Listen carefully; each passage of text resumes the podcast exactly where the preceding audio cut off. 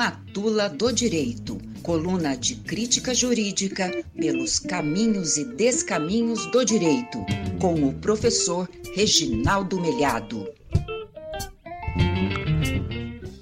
Olá, ouvinte da UFM. Olá, ouvinte Aroeira. Olá, ouvinte Matuleiro. Nesta semana a gente comenta um pouco mais daquilo que a gente, a gente vem chamando de golpe de Estado nosso de cada dia.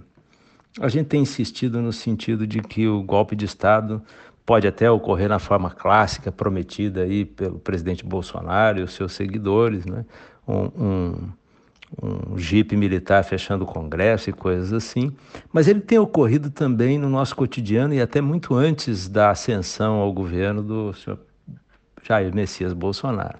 Ele ocorre, por exemplo, na coactação dos direitos fundamentais, na restrição dos direitos fundamentais, principalmente quando se trata é, dos direitos dos trabalhadores em face do capital, né, naquele embate direto, a gente tem insistido nisso, não só por medidas administrativas e legais, mas também e, sobretudo, pela interpretação constitucional que acaba traindo, desfigurando a Constituição. Isso se faz basicamente no Supremo Tribunal Federal. Isso ocorre também em outros episódios, como por exemplo no impeachment da ex-presidente Dilma Rousseff, né? ocorreu na Lava Jato descaradamente, a Constituição foi rasgada e isso afetou a própria nação, e o resultado disso a gente está vendo agora. E ocorre rotineiramente também nas chamadas emendas secretas, né? com o parlamento se refestelando como executivo, subvertendo os princípios é, da legalidade, da impessoalidade, moralidade, é, é, publicidade, eficiência que, há, são previstos no artigo 37 da Constituição. Tudo isso distorce, mata aos poucos a Constituição. E agora a gente tem essa emenda constitucional número 123, que foi aprovada no dia 14 de julho e trata de certos benefícios aí que se terá apenas no período eleitoral. Né? A emenda é, é, expande o, o, chamado Vale Gás, né? ele passa de, de aproximadamente 50 reais para 120 reais. Ela institui um auxílio para caminhoneiros autônomos, são cerca de 900 mil caminhoneiros, caminhoneiros no Brasil que serão beneficiados com um auxílio de cerca de mil reais. É, expande o Auxílio Brasil, né? a Bolsa Família do, do presidente Bolsonaro para 600 reais, tudo isso até o final do ano apenas, ou seja, durante o período eleitoral.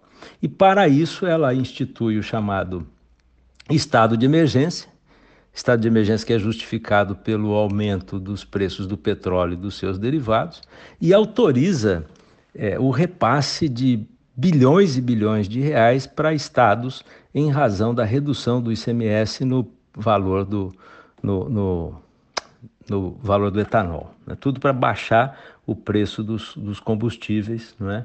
e também é, ter aí um resultado mais, uma performance, digamos, eleitoral mais razoável, né? com, com apoio popular que o presidente parece que não está conseguindo nas pesquisas por enquanto.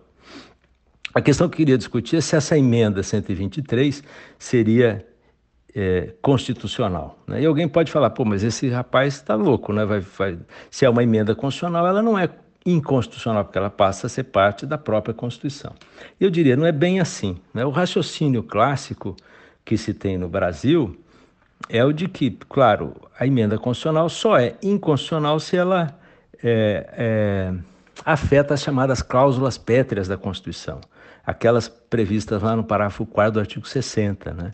é, a, a, forma federativa do Estado, o direito a, ao voto secreto, universal, periódico, né? a separação dos poderes, os direitos e garantias fundamentais, são, são normas constitucionais que não podem ser modificadas por emenda. Então, a emenda constitucional que tende a, a, afetar esses direitos seria uma emenda inconstitucional, não poderia sequer tramitar. Uma emenda constitucional também se, se poderia considerar inconstitucional se houve um vício procedimental, ou seja, durante a tramitação no Congresso, né, alguma irregularidade importante se fez de modo que ela é aprovada irregularmente, é, inconstitucionalmente. Né. Mas não é o caso da emenda 123. Parece que ela não, não, não, é, não atinge cláusula pétrea e ela não passou por nenhum vício de é, é, procedimental. Mas, mesmo assim, eu diria, você pode discutir a inconstitucionalidade dessa norma. Por quê? Primeiro, os fundamentos não são válidos. Tudo bem, mas não vamos discutir o fundamento. É, mas porque eles não, eles não são válidos. Né? Por exemplo, o preço do petróleo é, no, no sistema internacional está em cerca de 120 dólares o barril.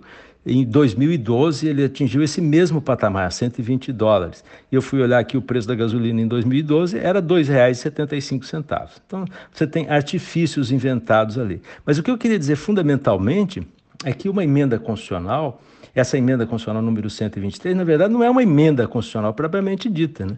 Ela é uma lei, é uma norma que poderia estar numa lei, numa medida provisória. Aliás, essa matéria já sempre foi tratada em medida provisória e agora apareceu como medida provisória, a, ou, perdão, como emenda constitucional apenas para dar um drible na Constituição no período eleitoral, porque não se poderia editar uma lei nessa fase agora, nesse momento, com esses benefícios. Então você cria uma forma de driblar a Constituição, chamando isso de emenda constitucional. Né? Um jurista importante para o direito constitucional clássico, chamado Hans Kelsen, criou a teoria de que as normas constitucionais são aquelas normas substantivamente consideradas constitucionais. Não há, e há, então, há normas constitucionais essenciais, substantivas, e há normas constitucionais que são meramente formais, ou seja, normas que estão na Constituição, mas poderiam estar numa lei ou num outro diploma legal. Né? Então, as normas é, constitucionais substantivas dizem respeito ao procedimento legislativo, é, dizem respeito à, à forma da, do próprio Estado, à separação dos poderes, os, aos direitos fundamentais. Né? Essas são normas, funda normas constitucionais. Outras, meramente formais, não são propriamente constitucionais. Então, é preciso saber se as normas meramente constitucionais, ou seja, formalmente constitucionais, não atingem aquelas que são a essência, o núcleo duro da Constituição, que é o que ocorre aqui. Porque aqui a gente teve uma espécie de trapalhada uma, uma, um drible, uma sacanagem constitucional, né, ao aprovar uma emenda né, que tem cara de forma de emenda, mas tem é, alma de lei pura e simples, né, que não poderia ser aprovada nesse período e, sobretudo, dessa forma, né, como alavanca eleitoral. Enfim, algo que poderia ser discutido no Supremo Tribunal Federal, deveria, na minha opinião, ser discutido no Supremo Tribunal Federal, inclusive com a condenação é, por abuso de poder político e econômico na campanha, né? caçando eventualmente o registro das, de candidatura dos responsáveis por essa patifaria. Esperemos que isso possa mesmo ocorrer um dia.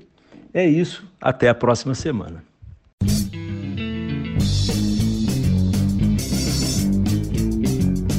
Matula do Direito coluna de crítica jurídica pelos caminhos e descaminhos do direito, com o professor Reginaldo Melhado.